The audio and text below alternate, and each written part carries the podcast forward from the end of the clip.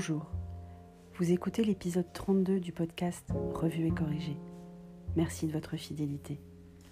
Cet épisode fait référence à un billet de mon blog publié le samedi 4 avril 2020 et s'intitule On fait le plein de vitamine D. On prend le soleil, quoi.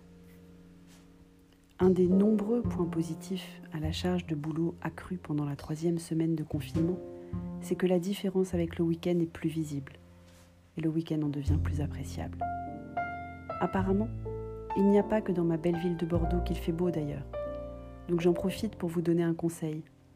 Même si vous n'avez pas d'extérieur, mettez-vous à la fenêtre, carreaux ouverts, face au soleil, et restez-y quelques minutes, histoire de recharger en vitamine D.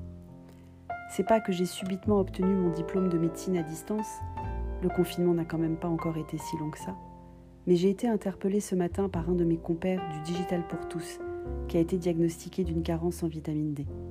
Et là, tous mes cours de biologie du lycée me sont revenus en mémoire. Soleil et vitamine D. Ça doit résonner aussi en vous, non? J'ai par conséquent traîné petit homme devant la fenêtre de la salle à manger, la plus ensoleillée chez nous en fin de matinée, pour qu'on fasse le plein de soleil. Il n'a pas aimé du tout. J'ai même appelé ma mère pour qu'elle se mette sur son balcon dix minutes. Je me rends compte que si cher et tendre à ces angoisses irrationnelles de la désinfection, heureusement pas aussi profonde que celle de son père, qui s'est mis à laver les légumes au produit vaisselle avant que de les éplucher, enfin quand je dis s'est mis, il a demandé à ma belle-mère de s'y mettre plutôt, vu que de toute façon c'est déjà elle qui épluche les légumes. Si cher et tendre à ces angoisses irrationnelles de la désinfection, donc, j'ai aussi les miennes d'angoisses irrationnelles que je cache, de façon relativement maladroite quand même, sous des couverts de science acquises il y a déjà un paquet d'années, et on ne dira pas combien de façon trop précise. Parce qu'il fut un temps où la science était une partie très importante de ma vie. Je vous parle d'un temps que les moins de 20 ans, etc., mais un temps certain néanmoins.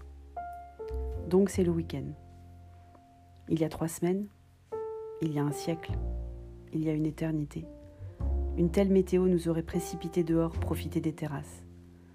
On n'aurait pas été jusqu'au bassin, parce que le samedi de début des vacances de Paris, c'est tout de suite plus compliqué d'y accéder. Mais on serait resté dehors une grande partie de la journée, à alterner balade et repos, shopping et papotage, rue piétonne et passage clouté. À présent, on alterne grignotage et repas complet, jeux de société et jeux vidéo, films de Louis de Funès et vidéos marrantes sur Facebook. Parce qu'ils n'ont pas arrêté de diffuser les films de Louis de Funès. Il faut dire que sa vaste filmographie permet de tenir encore quelques semaines de confinement. En plus, vous savez quoi? Demain, c'est enfin le tour des aventures de Rabbi Jacob sur France 2 à 14h25. Oui, encore France 2. Mon attente est enfin terminée, vous savez, celle dont je vous parlais dans l'épisode 20. Je suis trop influençable. À ce rythme-là, on ne va pas avoir assez de la semaine qui vient pour décider ce qu'on fait le week-end prochain. Merci de m'avoir écouté. Si vous appréciez ce podcast, merci de vous abonner et de le partager. Et si vous l'écoutez sur Apple, merci de mettre des étoiles et des commentaires surtout, c'est très important. À bientôt.